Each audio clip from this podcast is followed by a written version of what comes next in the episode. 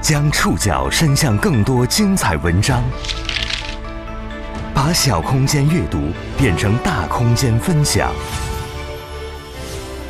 宋宇选读，讲述现实世界里的真实故事，把小空间阅读变成大空间分享。欢迎各位收听今天的宋宇选读。今天这期宋宇选读，我们要来讲述一位刚刚离开这个世界的老人的故事。本期节目综合了《三联生活周刊》《新民周刊》叶永烈、傅雷与傅聪、澎湃新闻的内容。傅雷家书中的儿子，中国最早走上国际舞台的钢琴诗人傅聪，因感染新冠病毒，于十二月二十八号在英国逝世，享年八十六岁。傅雷家书对几代中国读者都有很大影响。人们从中认识傅聪，也了解那一代中国人如何处理情感。如今这本书的收信人离开了世界，我们将一起回忆书里记录的真实故事。宋宇选读，今天为您讲述傅雷家书的收信人去了远方。距离二零二零年结束还有三天时间，但新一年的阳光。没能照到傅聪的琴键上。当地时间十二月二十八号，因为感染新型冠状病毒，有钢琴诗人美誉的著名钢琴家傅聪，在英国伦敦的医院去世，享年八十六岁。傅聪被誉为中国的肖邦，也被称作中国的钢琴诗人。他对古典音乐界的贡献，让很多人把他称呼为古典音乐守门人。但在国人心里，傅聪最著名的标签还是。著名翻译家傅雷的儿子。绝大多数中国人没有听过傅聪的现场演奏，但不少人都或多或少的知道《傅雷家书》。读过这本书的人，也由此知道了傅聪。作为《傅雷家书》的收信人，傅聪并不是这本书的编辑者。这本书是由傅聪的弟弟傅敏整理出版的，他收录了傅雷夫妇在一九五四年到一九六六年五月写给傅聪和儿媳弥拉的家信。出版三十多年来一直畅销不衰。这本书的作者有三个人：傅雷、傅聪，以及傅聪的母亲朱梅馥。这数百封家书贯穿着傅聪出国学习、演奏成名到结婚生子的成长经历，也映照着傅雷的翻译工作、朋友交往以及傅雷一家的命运起伏。这本《傅雷家书》对几代中国读者都有很深的影响。有人把它当做家庭教育的箴言，并且借鉴这本书里的观点去教育自己的孩子；也有人直言无法忍受傅雷这样的父亲那种苛刻的教育方式。有人从这本书中读到了爱，有人认识到父亲教诲的重要性，也有人读到了隔阂。这都很正常，因为傅雷和傅聪之间所呈现的是最典型的中国式父子关系。在一档十多年前的访谈当中，傅聪曾经这样描述自己和父亲的关系：呃，我跟我爸爸是比较特殊的例子，我父亲比较严厉，小时候是，反正对我比较比较严厉，所以呢，当然这个反抗也是必然的。到了到了一定的年龄，一 我想我我和我爸爸的关系跟一般的人跟父亲的关系也不完全一样。不论《傅雷家书》在读者当中有怎样的争议，对于傅聪而言，那不是教育格言，而是一份有关父亲的回忆。傅聪曾经回忆说，父亲虽然严格，但在写家书的时期，两人已经成为了很好的朋友。在那十二年中，一封封跨越重洋的书信里，父亲和儿子探讨音乐，也议论人生。傅聪的性格与人生态度也深受父亲的影响。在上述访谈中，傅聪还说：“因为你知道，我父亲和我是属于五四的前后两代，可属于基本上我们的经历、我们的价值观都很一致，就是属于同，基本上就是前后两代，可是属于同一个范围之内的。”在多年前的一次访谈里，当记者询问傅聪现在是否还会再看《傅雷家书》的时候，傅聪回答。他不敢看傅雷家书，每一次看都会大动感情。家书已经在他心里了，不需要再看了。知道我爸爸的名言，就是说：第一做人，第二是艺术家，第三是音乐家，最后才是钢琴家。这个次序，我认为是是就是这样，应该这样，我就是这样的。对我来说，不再看傅雷家书的傅聪说：“父亲的这句名言，他一生都没有违背。”傅雷他们那代人的情感处理方式有太多时代的印记。在傅聪去世的这个冬天，我们再度翻阅傅雷家书，从中不仅可以见证傅聪的成长印记，也能窥见很多中国式的复杂情感。宋宇选读继续播出：傅雷家书的收信人去了远方。傅聪，一九三四年三月十号出生于上海。他之所以能走上钢琴的道路，和父亲傅雷有很大关系。傅雷是一位大翻译家。有人说，没有傅雷就没有巴尔扎克在中国。他翻译的约翰·克里斯朵夫、高老头、欧也尼·葛朗台等，直到今天都是经典译作。与此同时，傅雷也是一位资深乐迷，闲暇时爱听唱片。因为从小看见我喜比较喜欢听音乐，因为家里头有很多唱片，他从国外带回来的。我喜欢好像很喜欢听音乐。他们就觉得，也许我有一些音乐细胞，就让我试试看学琴。开始，傅聪从七岁半就开始学钢琴，启蒙老师是傅雷的好友数学家雷元。到了九岁半的时候，傅聪拜意大利指挥家、钢琴家、时任上海工部局交响乐队指挥的梅帕契为师。梅帕契是李斯特的再传弟子，傅聪在其门下受教三年，在父亲的督促下。傅聪每天用数小时时间练习钢琴，一年三百六十五天没有一天不练的，手指酸痛也不敢放松。梅帕奇去世之后，傅聪又换了几个老师，但都没遇到合适的，傅雷便要他改受正规教育，让他以同等学历考入高中。那时的傅聪极为叛逆，不愿意练琴，愤懑反抗父亲，甚至于要出人命。抛开对于傅雷渊博学识和精神境界的仰望，从亲子关系角度去观察这位大翻译家，会对他的暴脾气和刚烈态度印象深刻。傅雷和两个幼年儿子的关系少见亲和，充满了紧张和冲突。在抗战末期，钱钟书和杨绛与傅雷、周梅馥夫妇相识，两家住得很近，晚饭后常去傅雷家朴素优雅的客厅里夜谈。在《忆傅雷》一文里，杨绛提到，傅雷是个不折不扣的严父。杨绛记忆中，那时的傅雷是含笑的，两手捧着个烟斗，但要放到嘴边去抽，又拿出来，眼里是笑，嘴边是笑，满脸是笑。只是那笑脸只许朋友看，绝不许孩子看。他们的僵硬冲突的父子关系，客人们经常会觉得尴尬，但好像对于傅雷来说也是习以为常。倒是太太朱梅馥。连声抱歉。一九七九年，离开祖国多年的傅聪首次回国，和杨绛谈起了往事，仍然记得爸爸打我打得真痛啊。他说自己小时候练琴，边弹奏边偷看《水浒》，父亲在三楼，从琴声察觉出异样，下楼一声暴吼，像李逵大喝一样，吓得人魂飞魄散。五岁的时候，傅聪在客厅写字，父亲在吃花生米。不知何时就火了，顺手抡过来蚊香盘，击中了傅聪的鼻梁，顿时血流如注。在反右时期，傅雷曾经写下过一篇自述长文，陈述过自己暴脾气的童年渊源。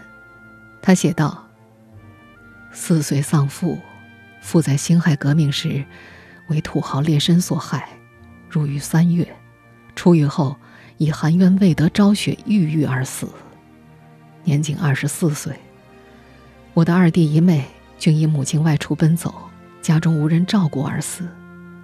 母亲早年守寡，亦二十四岁，常以报仇为训，因他常年悲愤，以泪洗面，对我又督教极严，故我童年只见愁容，不见笑声。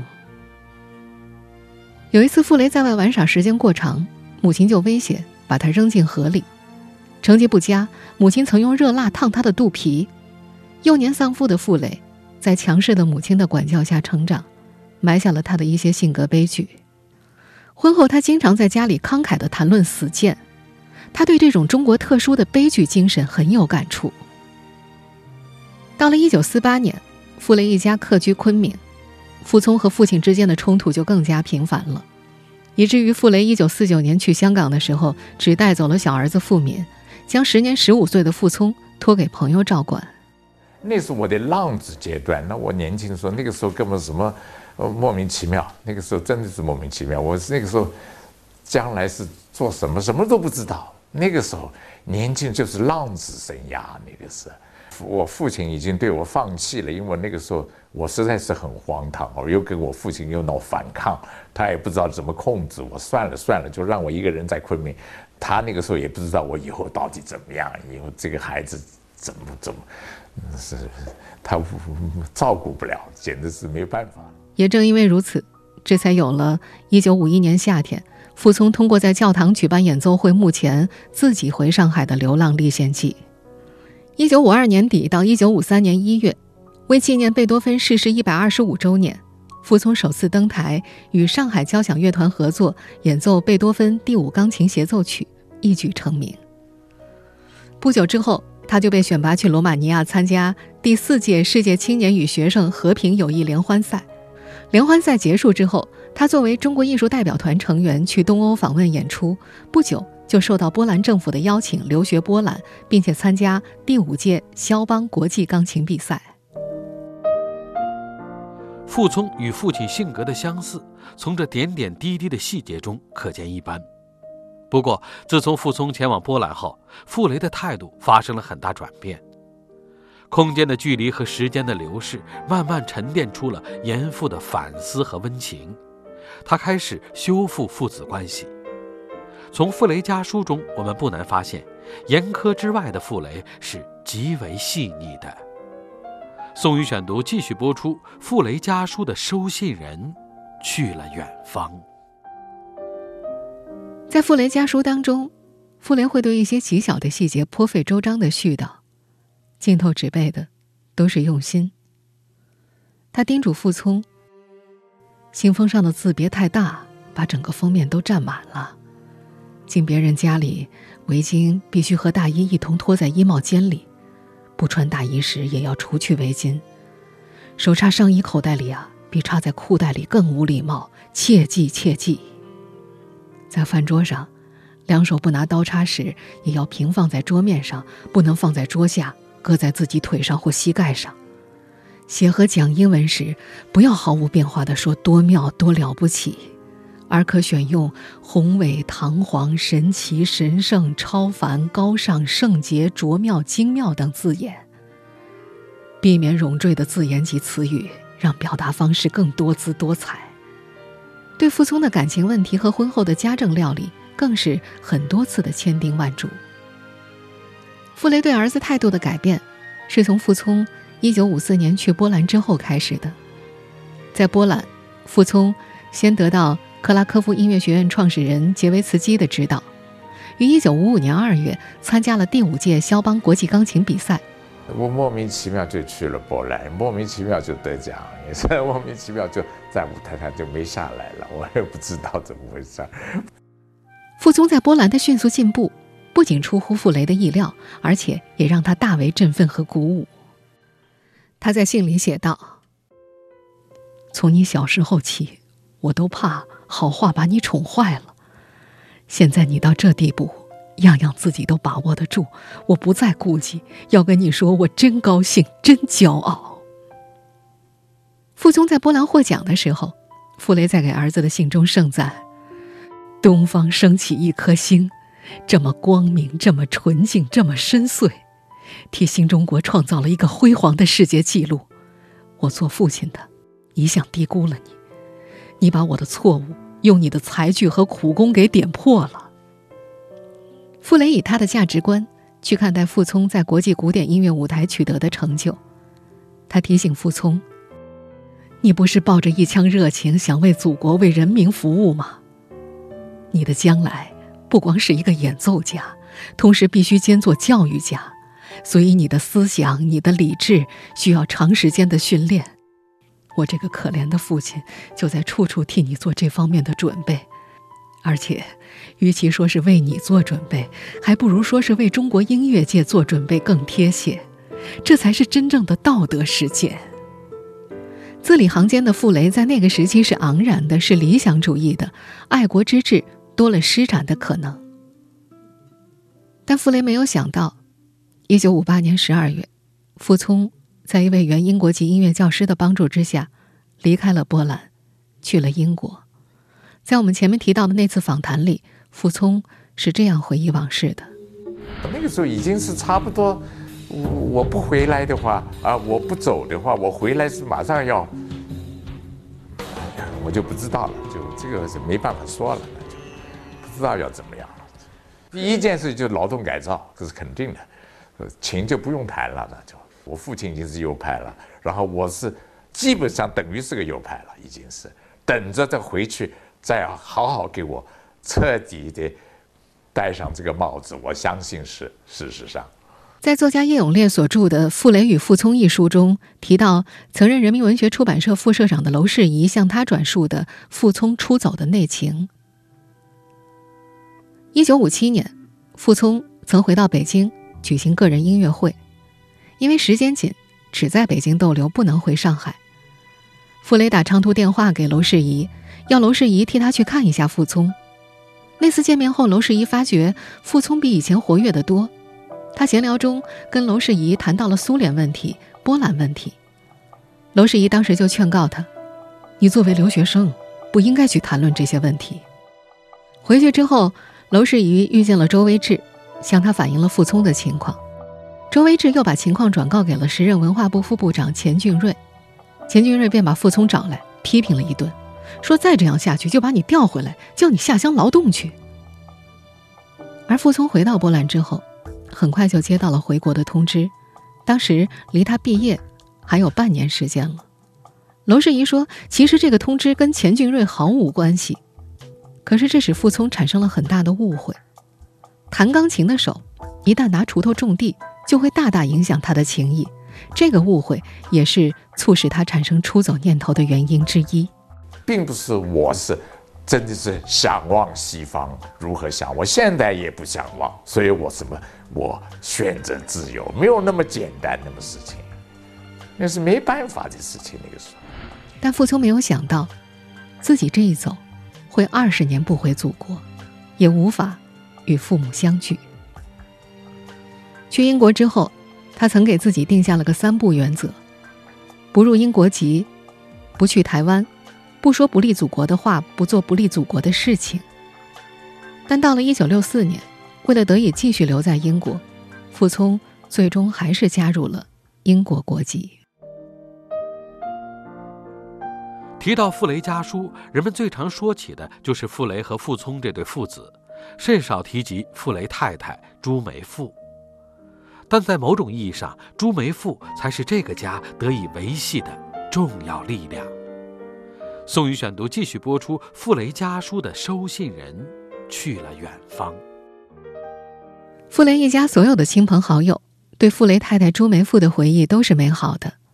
杨绛在《忆傅雷》一文里写傅雷发现孩子听大人谈话要追出去训斥的时候，特别写到朱梅馥在傅雷前赶了上去，他是抢先去责骂儿子，在儿子前他却是挡住了爸爸的盛怒，自己温言告诫。傅雷的书斋被朋友们称道，除了各种工具书和大字典伸手可及，还有一个温馨的细节：书架顶上一个镜框里是一张很美的朱梅馥的照片，另有一张傅雷年轻时的照片，是他当年赠给朱梅馥的。傅雷称呼朱梅馥的名字是法文的玛格丽特，据他说是歌德浮士德里的玛格丽特，连杨绛都感叹：几人有幸福取得自己的玛格丽特呢？梅芙不仅是温柔的妻子、慈爱的母亲、沙龙里的漂亮夫人，不仅是非常能干的主妇，一身承担了大大小小里里外外的杂物，让傅雷专心工作。她还是傅雷的秘书，为他做卡片、抄稿子、接待不速之客。傅雷如果没有这样的好后勤、好助手，他的工作至少也得打三四成折扣吧。朱梅馥是傅雷的福气，也是他的运气。为傅雷的暴躁脾气，朱梅馥曾经多次落泪。在给傅聪的家书中，他曾写道：“婚后因为他脾气急躁，大大小小的折磨总难免。却更多不是埋怨，而是怜傅雷。为他担忧。朱梅馥的隐忍，绝非旧时代女性的愚忠。多年之后，当傅聪面对爱情和婚姻问题的时候，他才在信中对儿子述说道：“那时，你五岁，弟弟两岁。我内心的斗争是剧烈的，为了怨恨不能忍受，我可以一走了之。可是我再三考虑，觉得不是那么简单。我走了，孩子要吃苦。”我不应该那么忍心自私，为了一个我而牺牲了你们的幸福。我终于委曲求全的忍了下来。反过来想一想，要是你爸爸当时也只为了眼前的幸福而不顾一切，那么今天还有你们吗？还有我们这个美满的家庭吗？他对儿子的婚姻幸福和他从未谋过面的儿媳米拉的快乐充满关切，屡屡嘱托傅聪不要和他爸爸一样主观固执。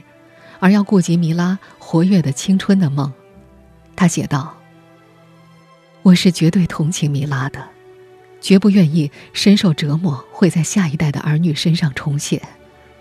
我对你爸爸性情脾气委曲求全逆来顺受都是有原则的，因为我太了解他，他一贯秉性乖戾嫉恶如仇是有根源的，孤儿寡母的悲惨凄凉的生活。”修道院士的童年真是不堪回首。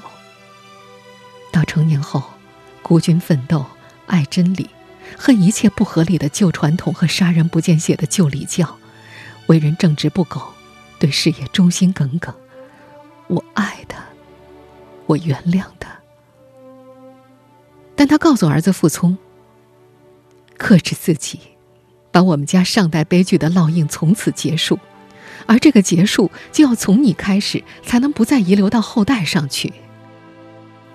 傅聪结婚后，他几乎每封信都要提醒傅聪不可伤害米拉。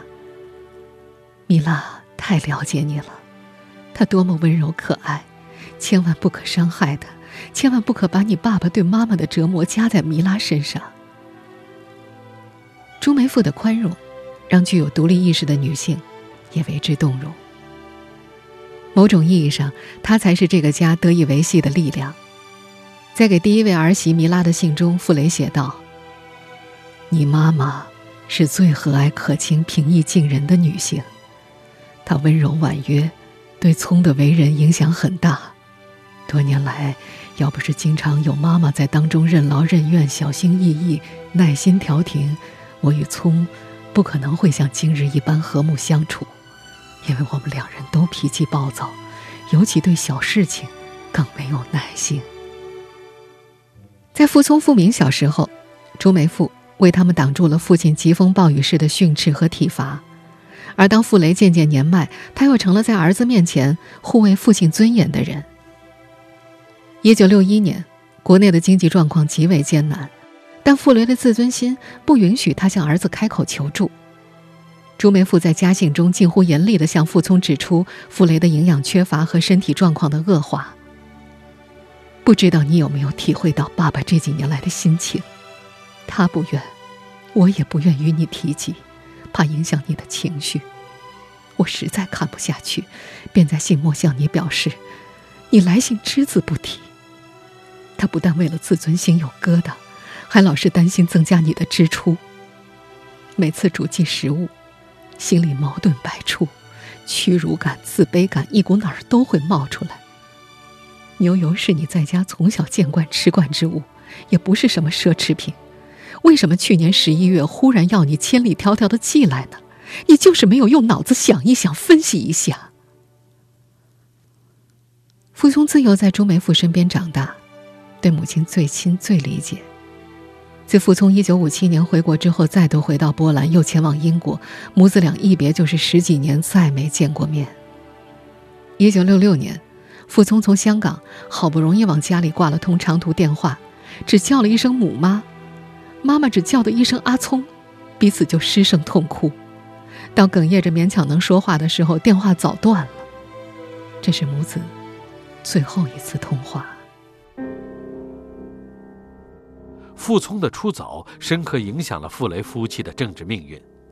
傅雷原本已被打为右派，儿子出走英国后，更一直受到批斗和各种形式的凌辱。宋宇选读继续播出：傅雷家书的收信人去了远方。傅聪出走英国之后，本来家书频繁、借笔长谈的父子俩断绝了消息。就在傅雷最困难的时候，夏衍、柯林捎来了周恩来总理、陈毅副总理的话：“祖国的大门任何时候都对傅聪开着，只要愿意回来，欢迎。”后来经过上海市有关领导的批准，傅雷父子中断了十个月的通讯联系，终于又恢复了。一九五九年国庆，傅雷夫妇。写信给日思夜想的儿子。十个月来我的心绪，你应该想象得到。我也不想千言万语多说，以免增加你的负担。你既没有忘怀祖国，祖国也没有忘了你，始终给你留着余地，等你醒悟。我相信，祖国的大门是永远向你开着的。从记录傅雷和友人通信的傅雷书简可以看出，他在一九六五年。突然写了很多信交代事情，比方说急着找宋琦处理宋家的房子，到现在大约能够猜出他当时的用意。可这些心酸，傅雷很少在家书里向傅敏、傅聪提起。在家书中，他和傅聪谈的仍然是艺术，是音乐，是对巴尔扎克和卓别林自传的理解，关怀儿子的演出不要太过紧张，家庭要打理好财务。在给次子傅敏的信里，他谈的还是教育和做人。但在现实生活中，一九六六年八月二十七号，傅雷和几位朋友简单的在家吃了晚饭。他说：“他这次无论如何再不愿受人格侮辱了，要带着梅父一起走。”朋友们力劝：“如果要走，能不能将梅父留下？”傅雷说：“他不能让妻子一人活下去受苦。”朱梅父深知。丈夫一旦下定决心，就不可能挽回了。一九六六年九月二号深夜，傅雷夫妇在留下遗书之后，相继用被单撕成的布条，在自家铁窗横框上自缢身亡。到了一九七八年十一月，傅聪的老朋友、中央音乐学院副院长吴祖强率中国艺术教育代表团访问英国。两人终于见了一面。得知傅聪想回国看看的愿望之后，吴祖强要傅聪给邓小平写一封信，这是当时傅聪要回到中国必须办的手续。一九七八年十二月二十八号，邓小平在傅聪的信上写下了批示：赴回国探亲或回国工作都可以同意，由文化部办理。一九七九年。傅聪终于在父亲逝世十三年之后，回到了阔别二十年的祖国。上世纪八十年代，傅敏整理编辑的《傅雷家书》出版。也是从上世纪八十年代国门大开之后开始，傅聪常常回国演出和讲学，国内多个城市都留下了他演奏的身影。每次回国，傅聪的新朋友见到他，总想让他谈谈《傅雷家书》背后的故事。傅聪会说。总是谈这个话题，好像他总也长不大一样。实际上，作为老人，他离开傅雷家书已经很久了。二零二零年的这个冬天，傅雷家书的收信人去了远方，和写信人团聚了。我们中国人总讲究盖棺定论，在我们前面提到的那次采访当中，傅雷是这样说起百年之后别人会怎么谈论自己的。百年以后，呃，人家怎么说我，反正我也管不了，谁知道？我相信百年以后说我的事情，一定会很多各种不同的说法，很多莫名其妙的，可是我管不了了，那就反正是身不由己的事情，身后名的事情，哎呀，这顾不上这些，无所谓。听众朋友，以上您收听的是宋宇选读《傅雷家书》的收信人去了远方。我是宋宇，感谢各位的收听。本期节目综合了《三联生活周刊》《新民周刊》叶永烈的《傅雷与傅聪》以及澎湃新闻的内容。收听节目复播，您可以关注本节目的同名微信公众号。我是宋宇，我们下期节目时间再见。